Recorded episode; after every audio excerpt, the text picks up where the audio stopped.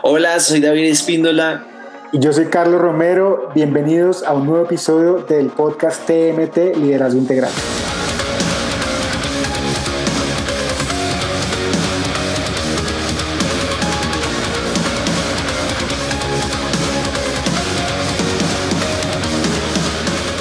Hola a todos, ¿cómo van? Qué bueno que estén conectados a este nuevo episodio de TMT Liderazgo Integral, un podcast que de verdad estamos creciendo un montón.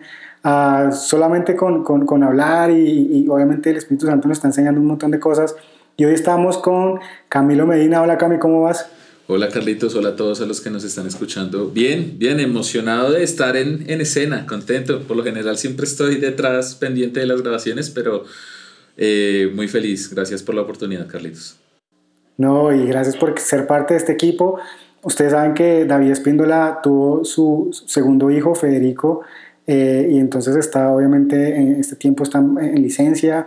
Y, y por eso eh, van a ver que en estos episodios vamos a estar también con las personas que hacen parte de nuestro equipo de podcast y que normalmente están editando, están atrás de cámara y nos encanta porque también tienen mucho para dar. Y hoy tenemos un tiempo súper chévere porque tenemos un tema y un invitado que a mí personalmente y a mi esposa, eh, a mí nos transformó en la parte de, de cómo liderar y cómo dirigir el, el, ministerio. Y le damos la bienvenida al pastor Camilo Fonseca. Hola pastor, ¿cómo vas?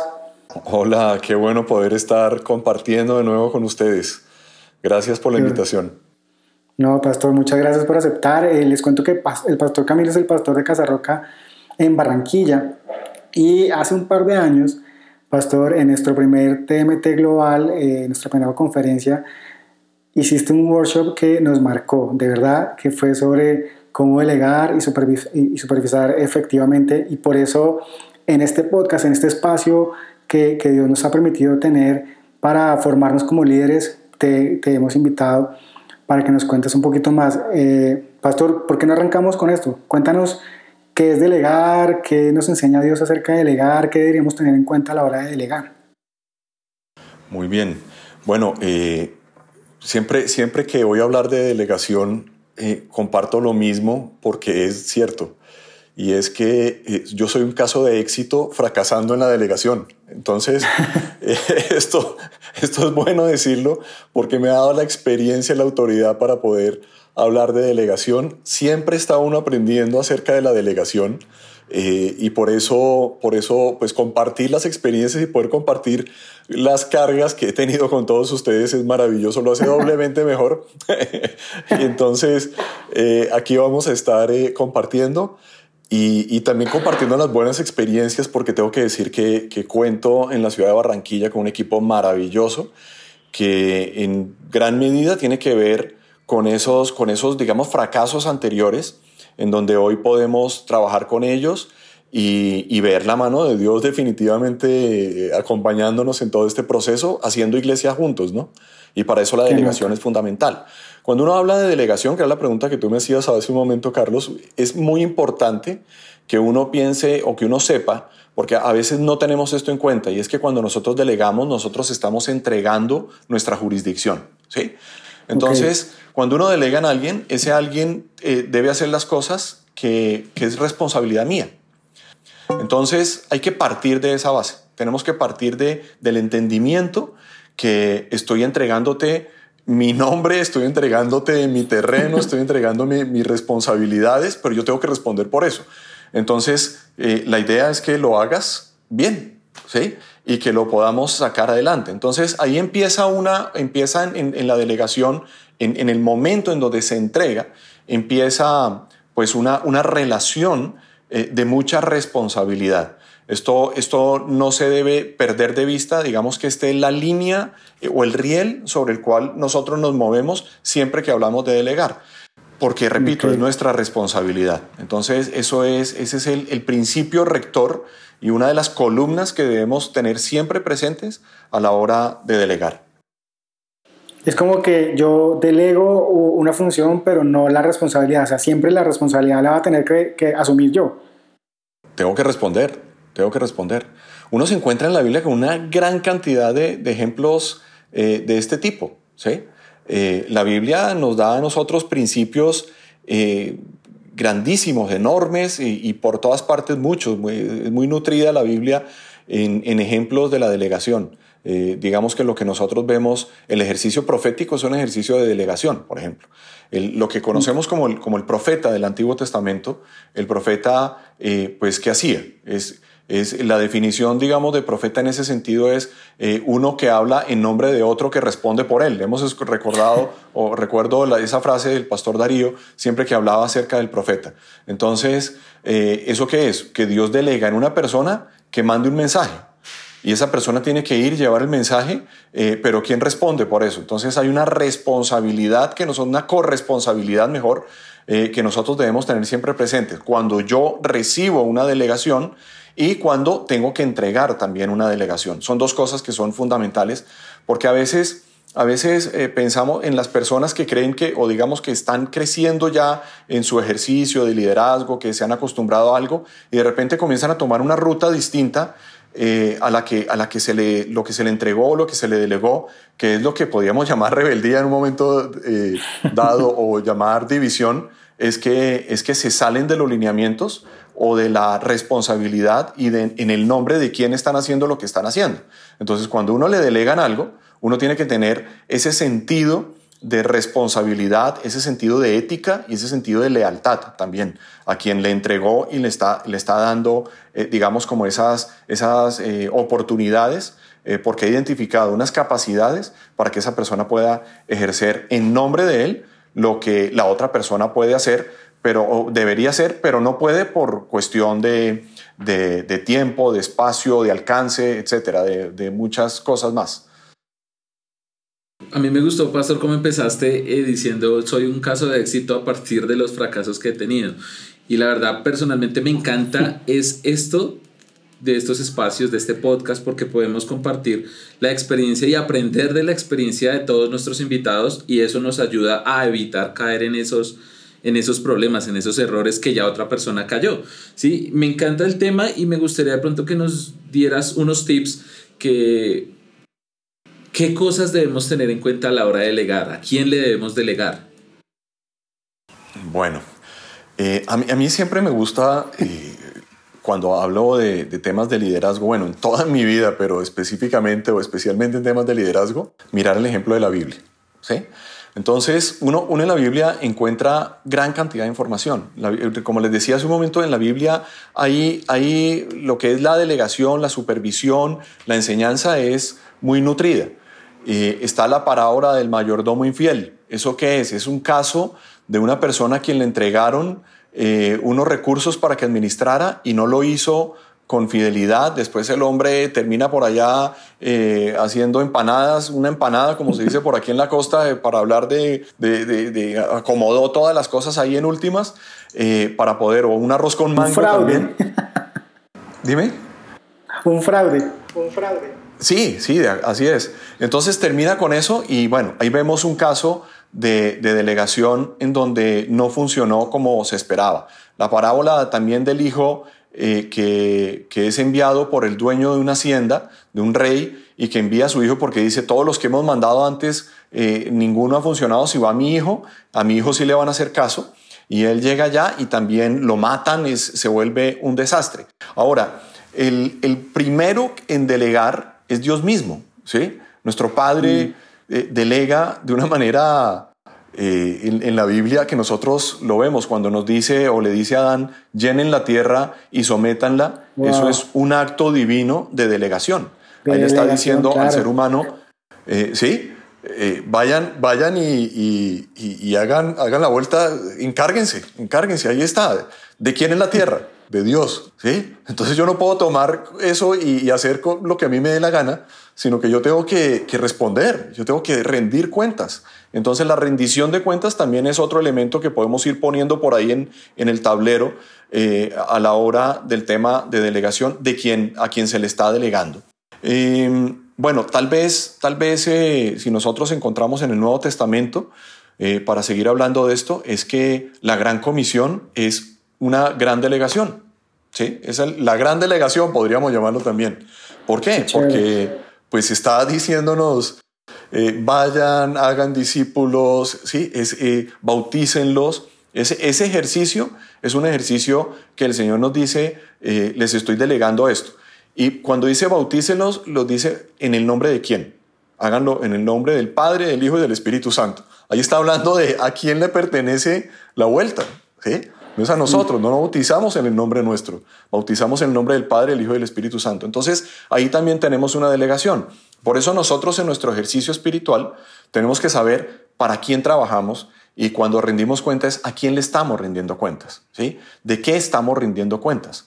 Porque, eh, repito, se necesita eh, ser personas leales, se necesita ser personas íntegras, se necesita ser personas que saben para quién trabajan y a quién le están rindiendo cuentas y sentirnos honrados que sea el Señor quien ha delegado en nosotros y nos dado la oportunidad de aprender, de crecer y de, y de multiplicar lo que, con fidelidad lo que Él nos ha entregado. Pero para hablar, digamos, ya en términos eh, administrativos, eh, yo soy administrador eh, de profesión y entonces recuerdo de mi clase de, administración de la teoría general de la administración de Hidalberto Chavenato, que es un gran escritor brasilero, él, él pone o sienta como base de la administración moderna la delegación en un ejemplo bíblico de Yetro y de, mm. y de su, su, yerno Moisés. ¿Sí? Ese es, ese es el, el, caso tal vez más importante, eso está en, Éxodo 18, en donde nosotros vemos eh, la, lo que es el principio de la delegación, de la administración y de la supervisión. Ahí está, ahí está contenido, es, es muy importante. Para mí fue una sorpresa estando en la universidad, que ya estaba yo como cristiano y muy comprometido además, eh, encontrarme con ese ejemplo en la Biblia. Entonces, eh, ahí vemos cómo, cómo Dios le manda a Moisés una, una, tarea y le dice, usted tiene que delegar, maestro, ¿sí? porque se está matando y va a matar a la gente. Entonces, no delegar, el riesgo de no delegar y, las personas, a veces las personas cuando tienen un poco de inseguridad, que es que es muy propio del liderazgo, es decir, cuando uno le entrega un liderazgo, no siempre estamos, digamos, afianzados en la seguridad, si uno le dicen una tarea y uno siente que es más grande, que, oiga, ¿será que yo sí voy a poder hacer eso? Eso es una inseguridad natural que es inherente y que no es mala. No es mala porque pues no puede ser una inseguridad que lo congele a uno, sino que tiene que ser una inseguridad que le ayude a depender de Dios. ¿sí? Eh, que le permita, Señor, voy a depender de ti, entonces no sé cómo hacerlo, por eso te busco, no sé qué hacer, no sé qué decir, por eso te busco, eh, necesito depender de ti. Entonces, en ese sentido, eh, la delegación empieza a convertirse en algo muy espiritual. y lo vemos, lo vemos, repito, a lo largo de toda la Biblia. Entonces, si estamos de acuerdo en que estamos delegando nuestra jurisdicción, Dios le entregó su jurisdicción sobre la tierra al hombre. Y le dijo, bueno, vaya, hágalo y rinda cuentas, multiplique y haga la vuelta. Le entregó a Moisés y lo llamó, le dijo, mi pueblo me está, me está eh, consultando, he visto cómo los oprimen, te voy a enviar, ¿sí? A que los saques de allá, a que hagas eh, la vuelta completa. Y entonces eh, Moisés eso lo tenía clarísimo también. Moisés decía, mira, mira cómo hablan de ti, mira lo que dicen, este pueblo que tú me diste, y lo que siempre se quejaba ahí delante de Dios. y entonces digamos que se van, se van dando todas estas inseguridades eh, propias y es donde uno empieza a comprender el peso del liderazgo, el peso de la delegación, el peso de hacer las cosas y no hacerlas solo, porque lo que vemos con, con Moisés es claramente un caso de un, de un estrés crónico. ¿sí? Eh, Moisés es un, es un caso también de, de éxito en el tema de, de, fracasar en la delegación, es clarísimo. Y, y Yetro se acerca y lo ve y le dice, usted, cuénteme usted qué es lo que está haciendo. No, no, pues a mí la gente viene y me consulta, vienen a consultar a Dios y vienen a hablar conmigo, imagínense. Quiero que piensen en la responsabilidad que este hombre sentía sobre sus hombros y diciéndoles, oiga, ¿y ahora qué voy a hacer? ¿Qué vamos a hacer con esta, con esta gestión y con esta vuelta? Si están buscando a Dios, yo no puedo decir que no. Eh, y Dios le enseñó a decir que no de una manera sana eh, en cuanto al respeto que debería tener por su propia vida, por su propio cuerpo, no convertirse en un laboradicto porque el tipo se estaba reventando y la gente haciendo fila esperando que los atendieran se estaba también reventando. Entonces ahí toda la pita se estaba rompiendo por, por diferentes lados, se estaba quemando la vela por ambos cabos, mejor dicho, como se dice. Y entonces, ¿qué ocurre? Que Yetro le dice, usted lo que tiene que hacer es busque personas Y ahí entonces viene la pregunta que me hacía Camilo, mi tocayo, hace un momento.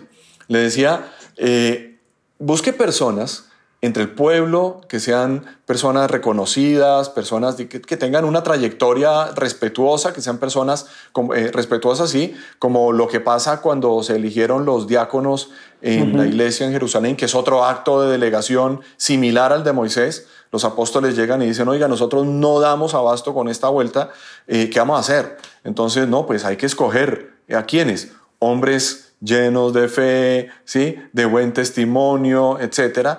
Eh, el apóstol Pablo también le dice a Timoteo, le dice a Tito, escoge hombres no dados al mucho vino, que gobiernen bien su casa. Entonces comienzan a haber unas, unas eh, digamos... Eh, características.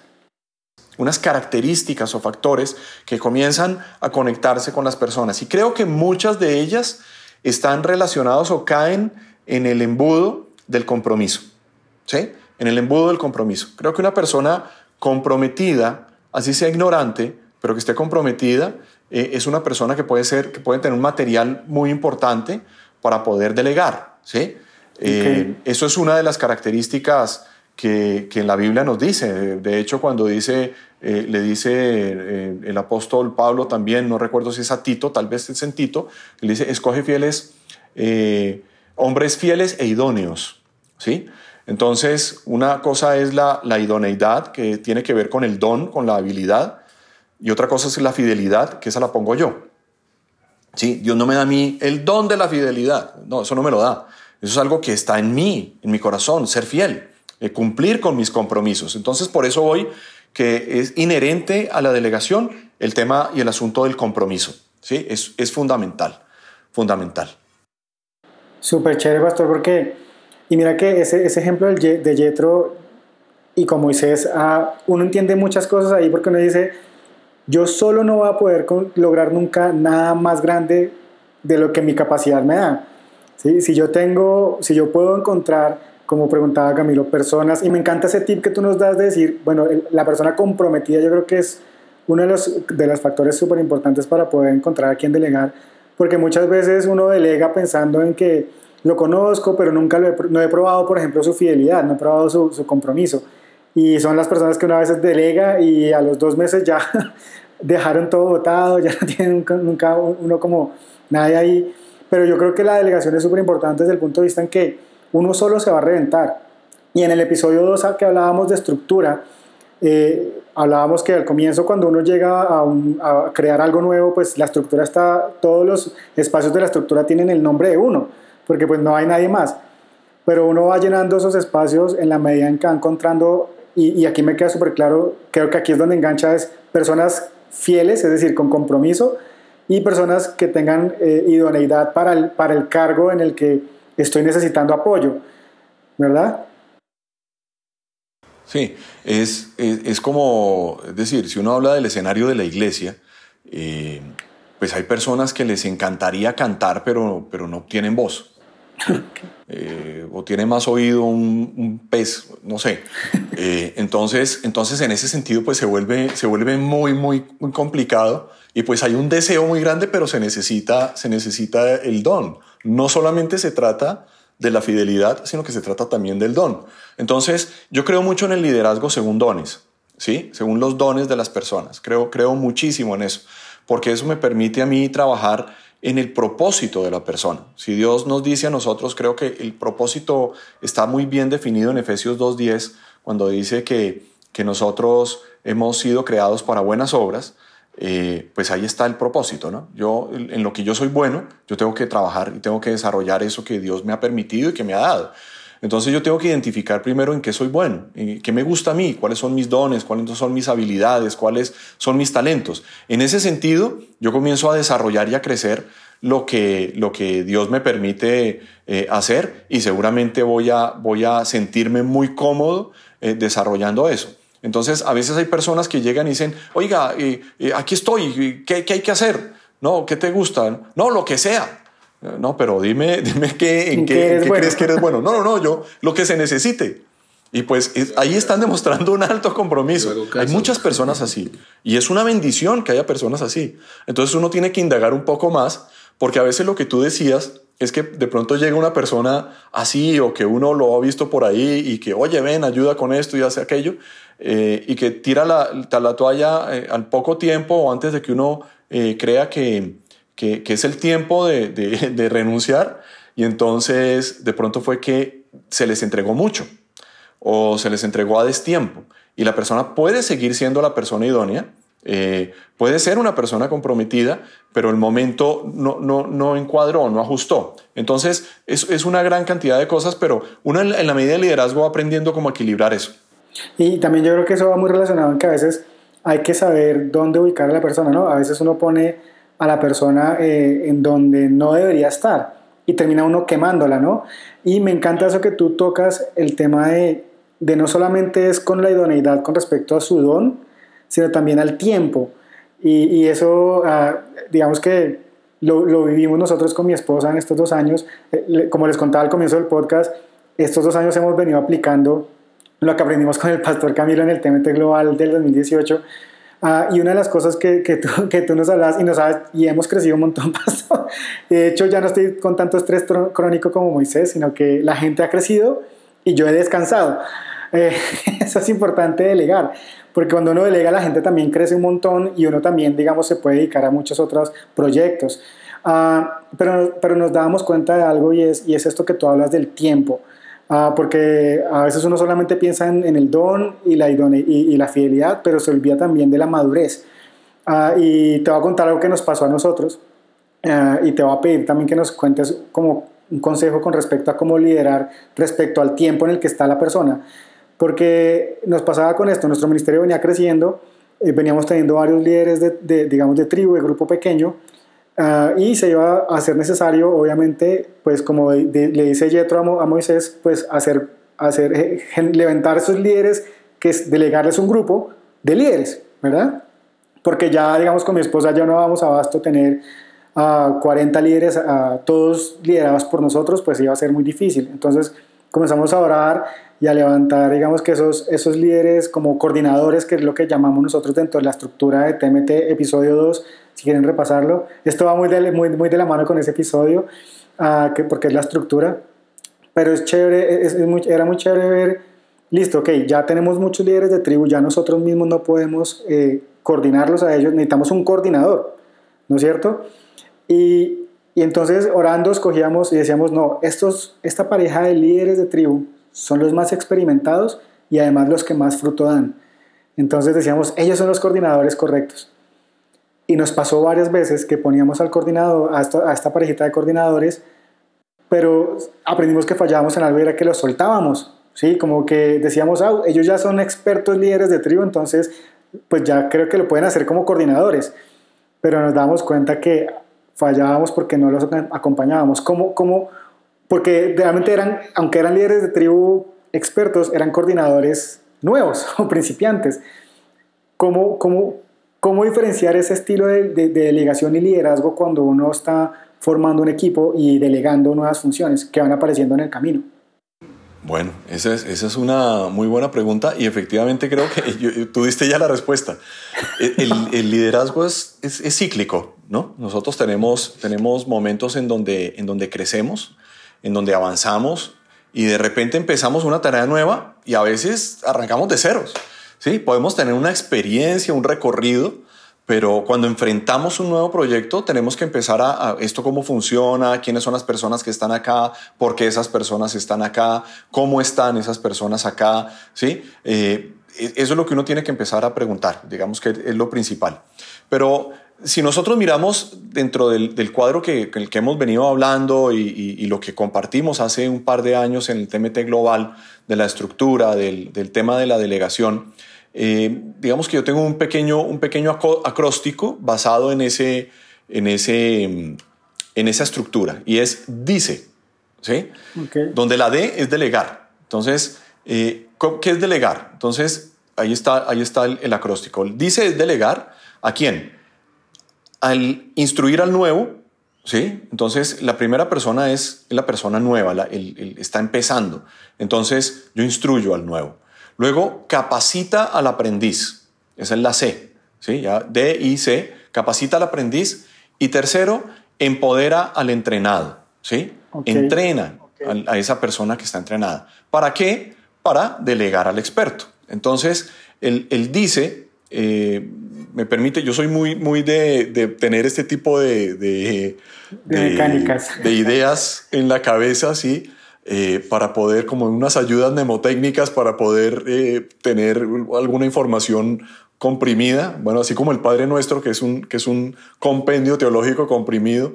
Y entonces eh, esto me permite en un momento determinado llegar a comprender mejor los elementos que se necesitan a la hora de una delegación y no tener que ir, espere, voy y busco en mi archivo cómo es que, dónde será que estaba esto, cómo fue que le puse esa carpeta, sino que específicamente entonces nosotros tenemos que identificar que hay una persona que es el nuevo, ¿sí? El nuevo que necesita, el nuevo necesita ser instruido, hay que instruir. Instruir es dar información. Instruir es, venga, yo le voy a, le voy a enseñar, ¿sí? Le voy a enseñar cómo, cómo lo hemos venido haciendo, qué es importante considerar en esto. Eh, eh, ahí es donde uno comienza a trabajar con las personas y, y esto demanda una paciencia grande porque ahí puede pasar tiempo.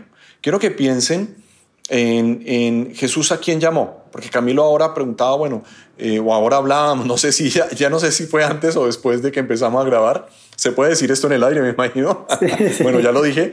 Entonces, el asunto es eh, en quién delegar, ¿no? En quién delegar. A mí, a mí me gusta mucho, me gusta muchísimo cuando Jesús dice que estaba en el, en el sermón del monte el sermón del monte es una instrucción. ¿sí? Fíjate que, entonces, ¿qué, va a pasar? ¿Qué hace antes de dar las instrucciones? Él llamó a los que quiso. ¿sí? Entonces, esto me gusta porque a Jesús no le tocó, no es que me tocó lidiar con estos gatos acá porque no había nadie más. A veces, a veces toca, sí, a veces le toca a uno. ¿Con qué hay? esto es lo que tenemos. Sí, hagámosle, hagámosle. Con lo y empezamos. Sí, no, y en ese sentido, porque nosotros hemos estado también ahí, ¿sí? Nos, yo, yo he estado también en ese lugar de, ser uno de los gatos.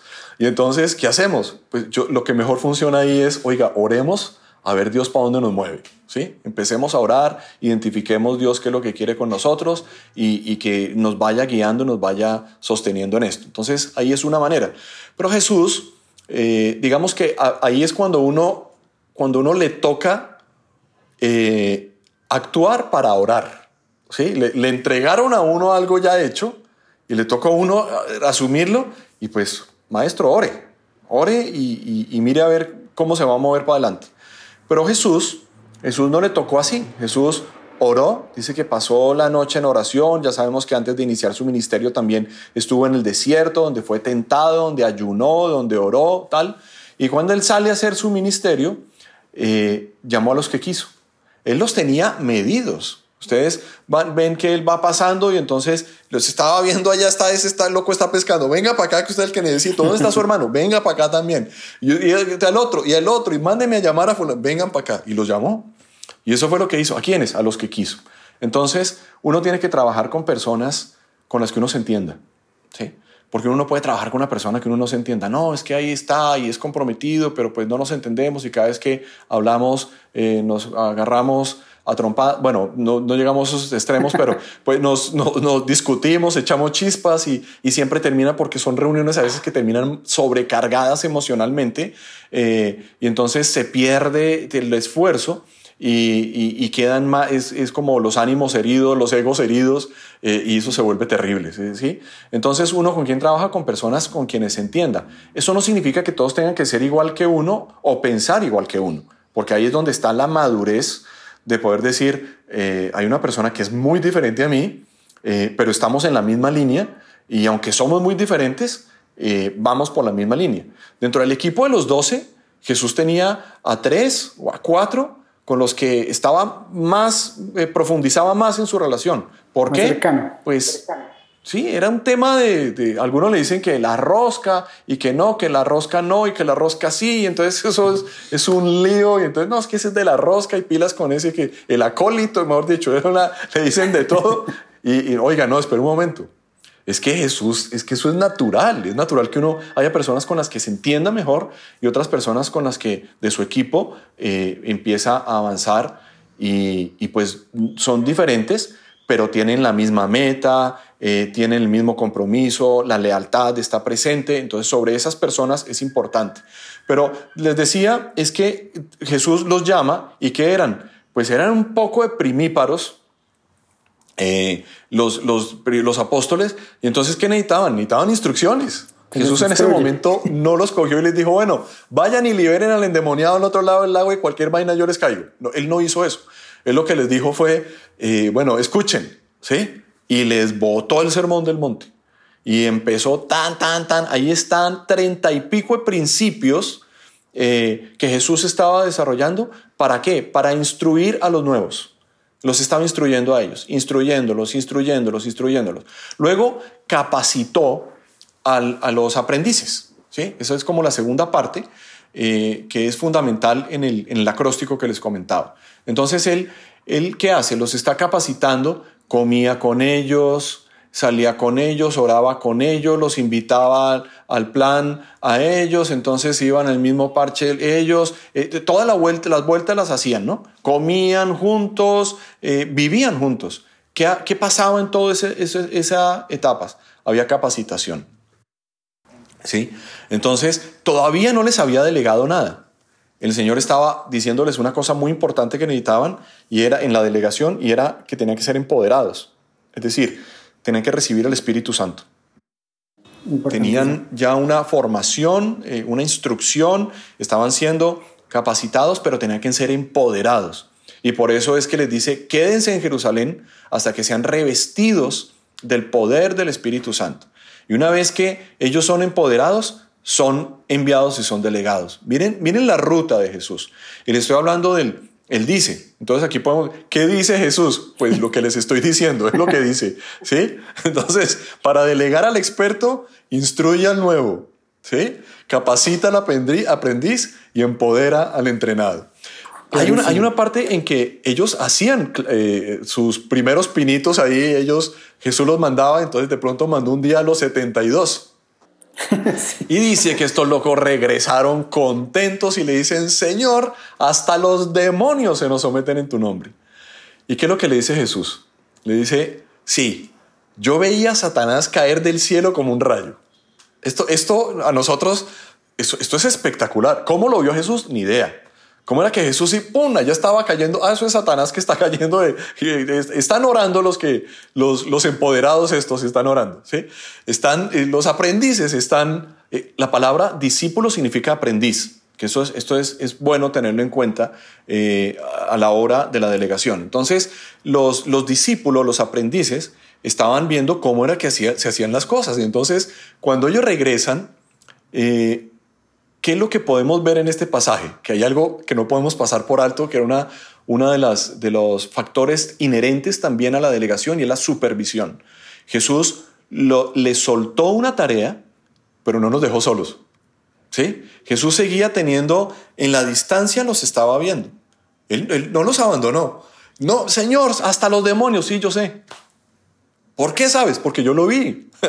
sí, fresco, yo lo vi. Yo estaba ahí con ustedes. Yo estaba pendiente de cómo están haciendo ustedes, de cómo están desarrollando sus actividades, de cómo están eh, eh, practicando lo que les he enseñado. Muy bien.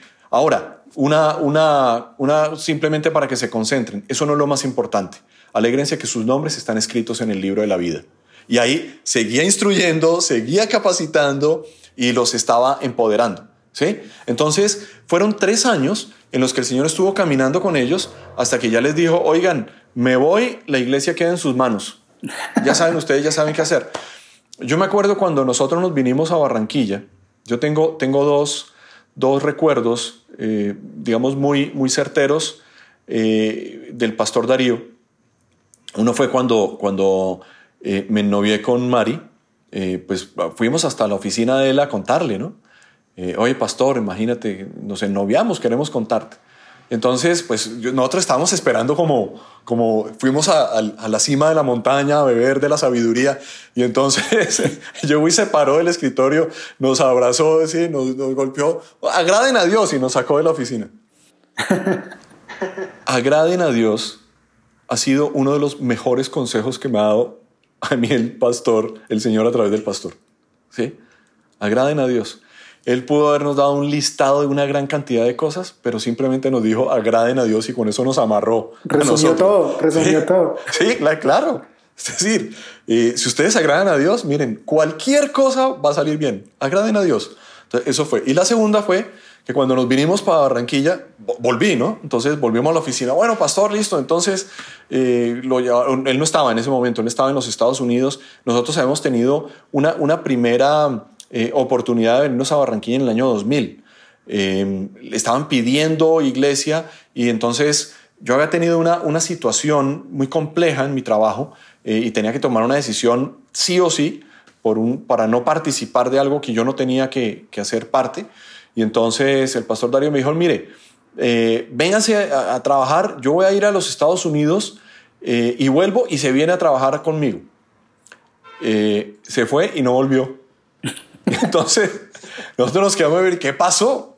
Claro, eso fue cuando se dio todo lo de la situación que, en que se encontraba el país, las amenazas, bueno, una serie de historias que están eh, registradas por el mismo pastor, contada muchas veces.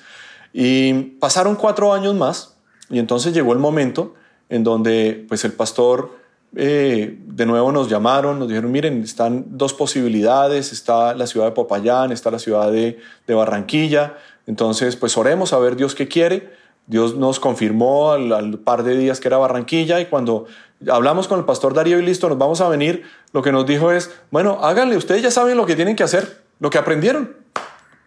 Entonces, otra vez estábamos como esperando el, el, el ¿sí? el libro gordo de, de, la, de, las claves para poder, nada, nada, váyanse y háganle. Entonces, ¿qué vinimos a hacer a Barranquilla? Pues lo que nosotros sabíamos, pero éramos nuevos en eso. ¿sí? Aunque habíamos hecho ya un recorrido de capacitación, éramos nuevos. Cuando los discípulos abrieron la iglesia, eran unos novatos, pero eran los novatos del año. Es decir, era, los tipos perdidos. ¿Cómo se hace esta vuelta?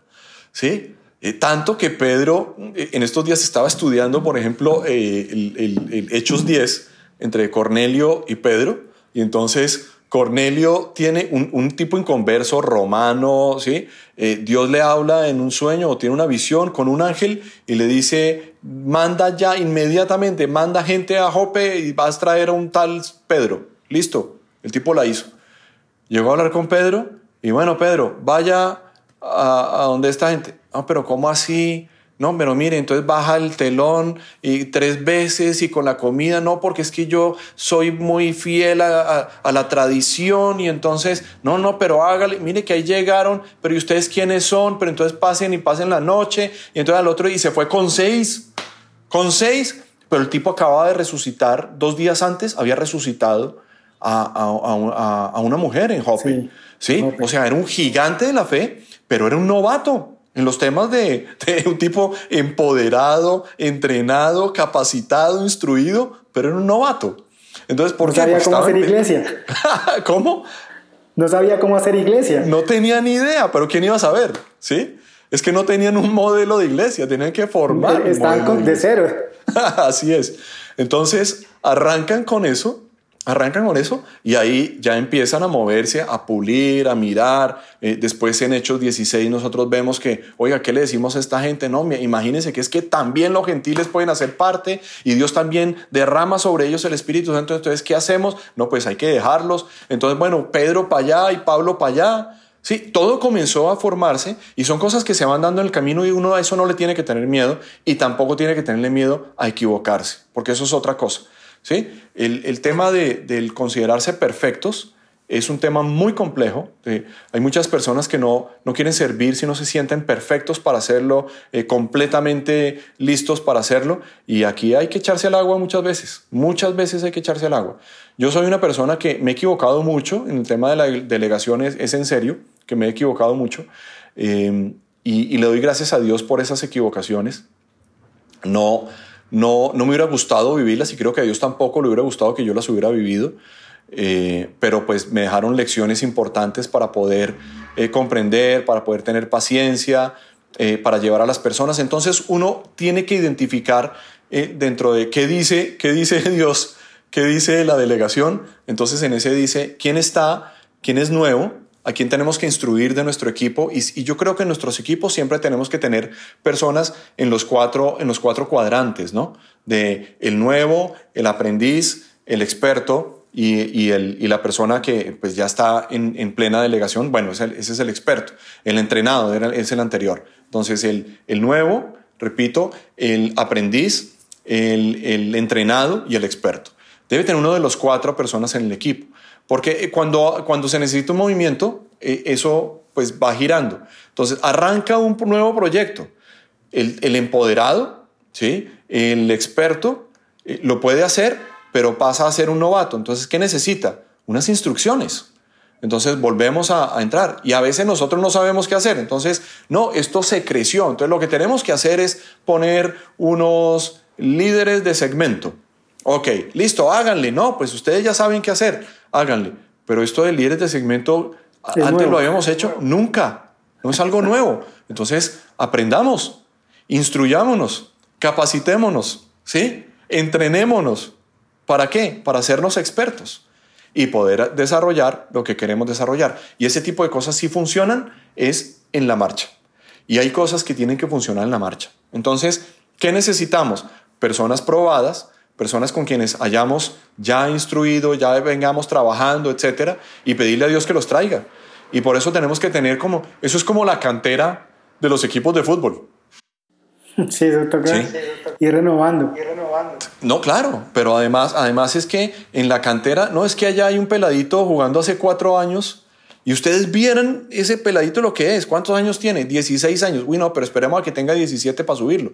Listo. O no, es que ya tiene cuerpo, hagámosle que se responde. Listo, pásenlo para acá y pongámoslo a jugar eh, con un equipo, con los equipos mientras él se va, va cogiendo cancha. ¿Sí? Es, es un poco lo mismo, pero tienen una cantera.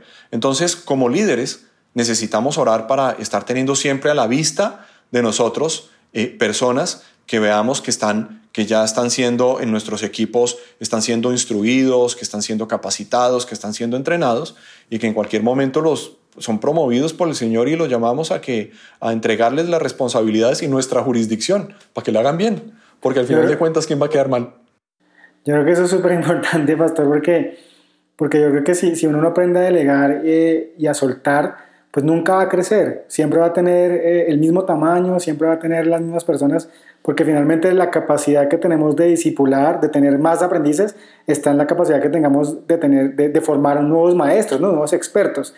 Y, y, hay, algo, hay algo que, por ejemplo, eh, personalmente mi esposa y yo eh, aprendimos mucho en, en, estos, en estos dos años que nos empeñamos en, en, en delegar, porque porque eh, era nuestra mayor debilidad. No sabíamos delegar, no delegábamos, hacíamos todo.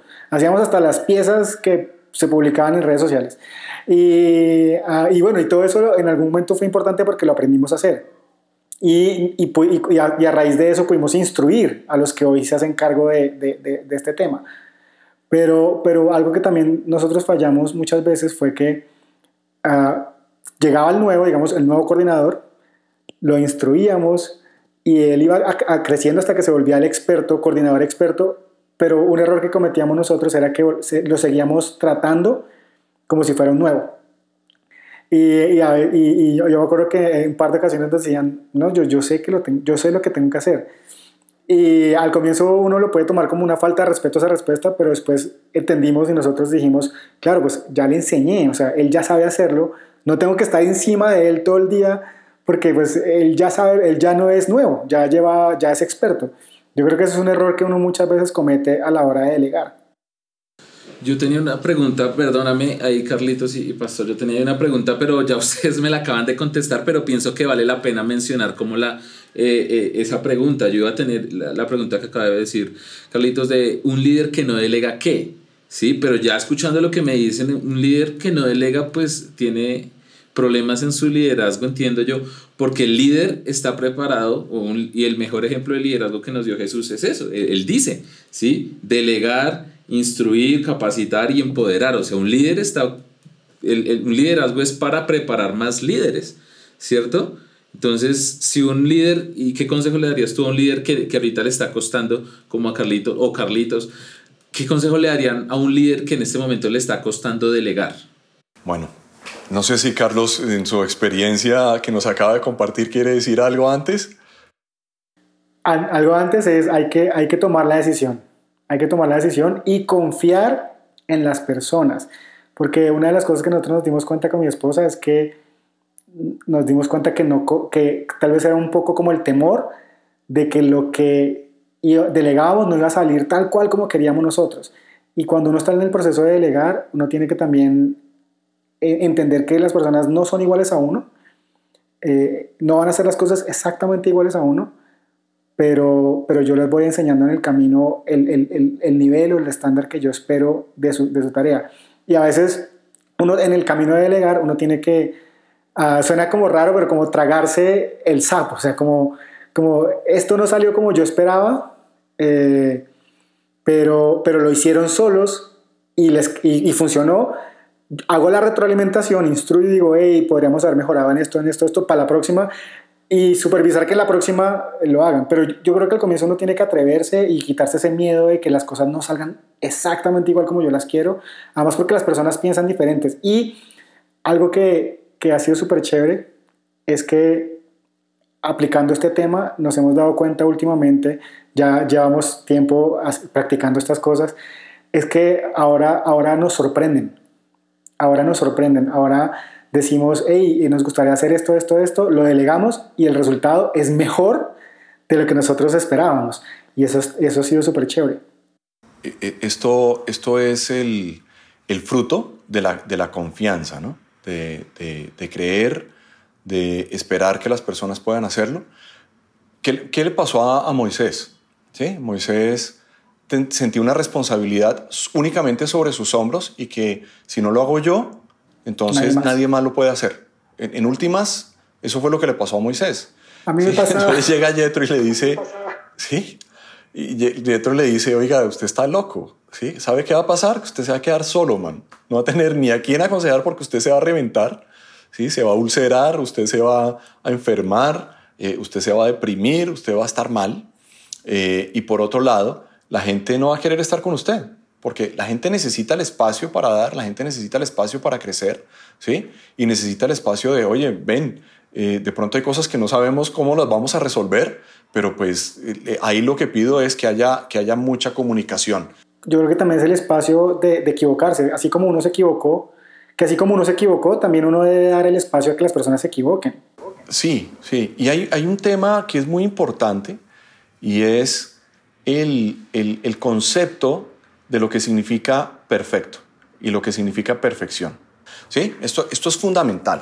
¿Y por qué lo quiero mencionar acá? Porque las personas, en el sentido de que se equivoquen, se van a equivocar. ¿sí? Eso vamos a enfrentar diferentes actividades, vamos a enfrentar circunstancias, vamos a vivir cosas en donde las personas definitivamente van a, como se dice, a meter las patas. ¿sí? Y eso, eso va a ocurrir, eso va a ocurrir, eso, eso, eso se va a dar. Pero pueden seguir siendo la persona perfecta. Y, ojo con esto, ¿por qué?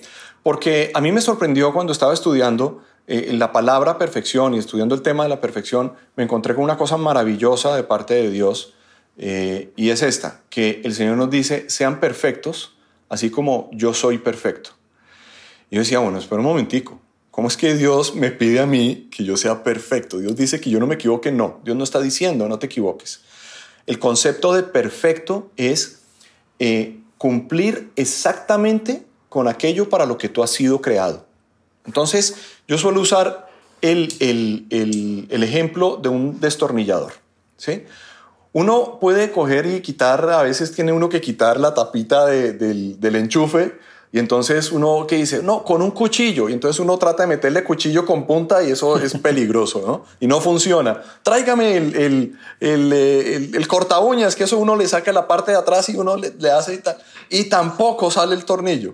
Y entonces de repente le dicen a uno, mire, yo tengo un destornillador, pero es un destornillador viejito, está roto, una vez se nos cayó y se rompió eh, la parte del mango, eh, pero todavía sirve, listo, tráigamelo. Entonces uno llega y mete el destornillador y el destornillador está oxidado, está partido, está viejo, está manchado, pero es perfecto. ¿Sí? ¿Por qué? Porque fue creado para eso. Entonces, nosotros hemos sido creados para buenas obras, Podemos estar en un momento determinado heridos, incompletos, manchados por algo, pero si hacemos lo que nosotros hemos sido diseñados para hacer, somos la persona perfecta. Y así nos ve Dios. Por eso Dios nos dice, sean perfectos así como yo soy perfecto. ¿Qué nos está diciendo? Oigan, cumplan con aquello que yo creé en ustedes. Eso los va a hacer perfectos. Y a veces las personas creen que tienen que estar completos, que tienen que estar, eh, es decir, en todas las condiciones de lo que en su mente significa perfección y están muy equivocados. Digamos que están correctamente equivocados. Entonces, ¿qué tenemos que hacer? Podemos mejorar las condiciones del destornillador. Y en eso Dios es el que hace ese destornillador como nuevo, es decir, nos toma a nosotros y nos hace como nuevas personas. Entonces, si yo tengo algo que resolver, eh, puedo seguir siendo la persona perfecta a pesar de que tengo algo que resolver. Entonces, eh, ¿qué es lo que tengo que hacer? Resolverlo. ¿Sí? Entrar en el proceso, que Dios haga la obra, eh, la, la, honestidad en el tema del liderazgo y la delegación es supremamente importante. Y creo que cuando nosotros vamos a delegar, es la hora de hacer preguntas eh, grandes y la hora de hacer preguntas honestas, ¿sí? Para recibir respuestas honestas. No con el ánimo de, ah, entonces me sirves, no me sirves, o sirves, no sirves, sino con el ánimo de poder decir, esto vas a librar batallas acá y tenemos que saber a qué nos vamos a exponer y tenemos que saber en dónde tenemos que trabajar y tenemos que saber si es el momento tuyo para poder ir adelante con esto. Yo me he encontrado haciendo esas preguntas que a veces las personas me dicen, mire, realmente creo que preferiría esperar. Hubo una persona eh, que me dijo, yo prefiero esperar más adelante. Pasaron nueve años. esperó nueve años, ¿sí? Pero ahí está, ahí está. Y es una bendición, ¿sí? Ahí está. Entonces, hay otros que dicen espera y pasan dos meses, ¿sí? pero el, tiempo pues es relativo. Sin embargo, eh, ahí es donde nosotros debemos ver y saber que es una bendición poder servir, poder delegar y poder eh, recibir una delegación de parte de nuestras autoridades para ejercer lo que ellos quieren que nosotros eh, ejerzamos y lo que consideran que está dentro de nuestras capacidades para poder seguir adelante. Oye, pastor, Muchas gracias. Hoy nos reventaste la cabeza otra vez como, como siempre, eh, por todo lo que tú nos has enseñado hoy de la delegación. Darnos cuenta que en la Biblia Dios nos ha enseñado un montón acerca de cómo delegar y que Él mismo, digamos, ha delegado a nosotros muchas responsabilidades.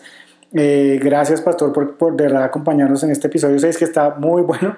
Ah, queremos contarles que la, la presentación de la que habla el Pastor va a quedar aquí en la descripción del, del, del, episodio para que la puedan descargar también, la puedan seguir, ah, porque está, está muy completa.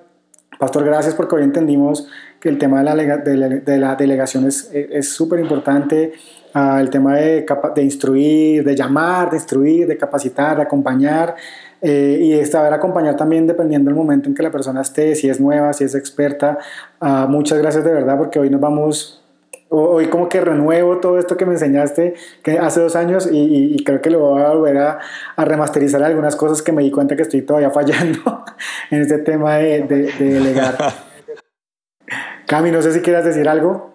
Yo quisiera pedir la ñapa. Yo soy de los que va a comprar pan y pide la ñapa, perdón, Paz. Antes de finalizar, me gustaría una ñapita. Es con respecto a la supervisión, porque es que hay una pequeña línea muy delgadita en la que uno puede caer de pronto y, y Carlitos lo mencionó como, ah, pero yo sé lo que tengo que hacer, ¿sí? ¿De qué forma o qué consejo nos darías para hacer una muy buena supervisión para que la otra persona de pronto no sienta que, que no estoy eh, como confiando en ella o como, sí, ¿de qué forma deberíamos hacer la supervisión? Un consejito. No, yo creo que, yo creo que la, la, la, información tiene que fluir, ¿sí? La información tiene que fluir. ¿Qué es, qué es importante uno uno debe delegar y hay que tener un cuidado porque tu pregunta, que es muy buena, eh, me da pie para, para, recordar algo y es que uno debe cuidarse eh, de no cometer un exceso de delegación, ¿sí? Con, con, las personas a quienes les delega, como que de abandonarlos. Si bien es cierto que la relación, eh, ahí en la presentación que Carlos hacía referencia, hay un, hay un, los cuadrantes están sobre la, sobre la tarea y también eh, en una de las gráficas está la, la cantidad de información eh, que nosotros compartimos o de, o de comunicación que tenemos.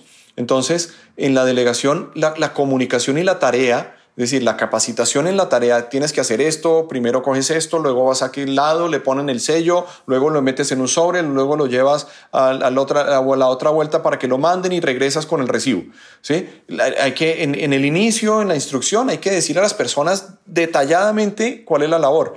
Pero la persona que se delegó ya es una persona que, que vuela, es decir, vuela solo. Entonces, ¿qué entrega? Esa persona entrega unos informes que no son... Eh, tan detallados, uno no le puede llegar nunca a un, eh, los que trabajan, a un CEO de una compañía, a un director general, a una, un gerente general, con, con una cantidad de hojas de un informe, porque pues no lo van a ver, no lo van a tener, para eso está uno ahí, para conocer esos detalles.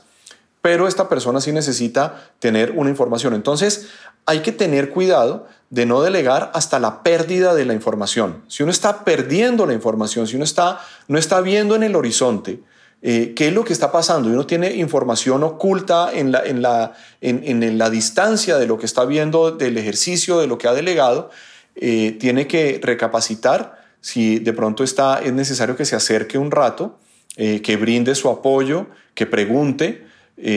yo creo que una persona, es decir, el, concepto de preguntas honestas, respuestas honestas, tiene que ser muy claro y por eso digo, hay ciertas preguntas y ciertos conceptos que tienen que estar entregados a la hora de delegar, de decir, mira, voy a llegar y en algún momento voy a preguntar, ¿sí? No, es, delegar y olvidarse, sino es delegar y supervisar. No es abandonar, delegar no es abandonar, digamos, ¿sí? Es, es yo estoy soltando, soltando, estoy delegándote, pero nosotros somos los que están cuidando la hacienda, ¿sí? la parcela la tienes tú pero yo quiero saber qué está pasando con la parcela. ¿sí? Entonces, si una persona siente que no hay confianza, si una persona, entonces, eso es otro asunto. Eso no es un tema de delegación. Eso es un tema de que hay una, hay una, hay una fractura en algo y que tiene que, que resolverse. ¿sí? Eh, más allá de de, pensar que es confianza o no es confianza o no, sino acercarse. Por eso la relación, aunque ya no es tan íntima ni es tan detallada como con el, ocurre con, el, con la persona que está iniciando, con el nuevo, que hay que estar encima, tan, tan, tan, eh, eh, continuamente diciendo, diciendo, diciendo, diciendo lo que se hace, lo que no se hace, eh, ya en el otro, pues ya hay una mayor confianza, hay una relación, hay un conocimiento, y acercarse a solicitar algo no, no, no, no debe tener nada de malo. Si la persona se incomoda con eso, puede ser simplemente que esté en el cuadrante equivocado, ¿sí? Y que todavía esté sintiendo que es mejor un acompañamiento, entonces es una persona que está en el cuadrante anterior y nosotros nos equivocamos dejándolo, enviándolo, eh, y, y la persona todavía se sienta, esa inseguridad le esté reflejando en su relación con los demás puede ser que se sienta juzgado, que se sienta incómodo con eso. Entonces hay que, hay que revisarlo. Es un tema complejo, pero, pero, pero hay que mirarlo. No, buenísimo, Pastor. Buenísimo. Cami, qué buena pregunta. Y, y, yo creo que la presentación va, va, a dar un poquito más de claridad con respecto a todo lo que, lo que nos estás hablando, porque sí es, es bien complejo el tema de, la, de qué información manejar y cómo pedirla cómo, o cómo no pedirla. Uh, pero bueno, muchas gracias de verdad por estar conectados con este episodio número 6. Pastor, gracias por acompañarnos en, este podcast de, de liderazgo, TMT Liderazgo Integral, que nos está encantando como, como todo lo que Dios nos está regalando a través de este podcast. Y, recuerden que, que, nos pueden escribir contacto arroba tmt.network. Ahí nos pueden escribir sus preguntas, comentarios. Uh, vamos, estamos esperando, si, dependiendo de las preguntas que recibamos, hacer un bonus eh, episodio bonus respondiendo, a las preguntas que lleguen de parte de ustedes. Pero muchas gracias por estar conectados. Compartan el podcast. Y Pastor, ¿algo quieres decir para, para despedir este episodio número 6? No, pues muchas gracias por la invitación y, no le tengan miedo a delegar. No le tengan miedo a equivocarse en la delegación. Porque les puedo asegurar, esto no es un vaticinio, ni es una profecía, ni nada por el estilo, pero se van a equivocar. Y no es el fin, ¿sí? Es parte del ejercicio de la delegación y parte del ejercicio de liderazgo. Crecer duele, ¿sí? Crecer duele. Entonces, eh, pues hay que asumirlo, hay que asumirlo y hay que seguir adelante. No es el fin, hace parte del proceso. Perfecto, Pastor. Camilo, así nos despedimos pues, hoy. Tremendo. Gracias a todos por escucharnos y los invitamos a que sigan en, en el próximo episodio. Así que nos vemos en el episodio número 7 y compartan el podcast y disfrútenlo. Un, un abrazo, Dios los bendiga.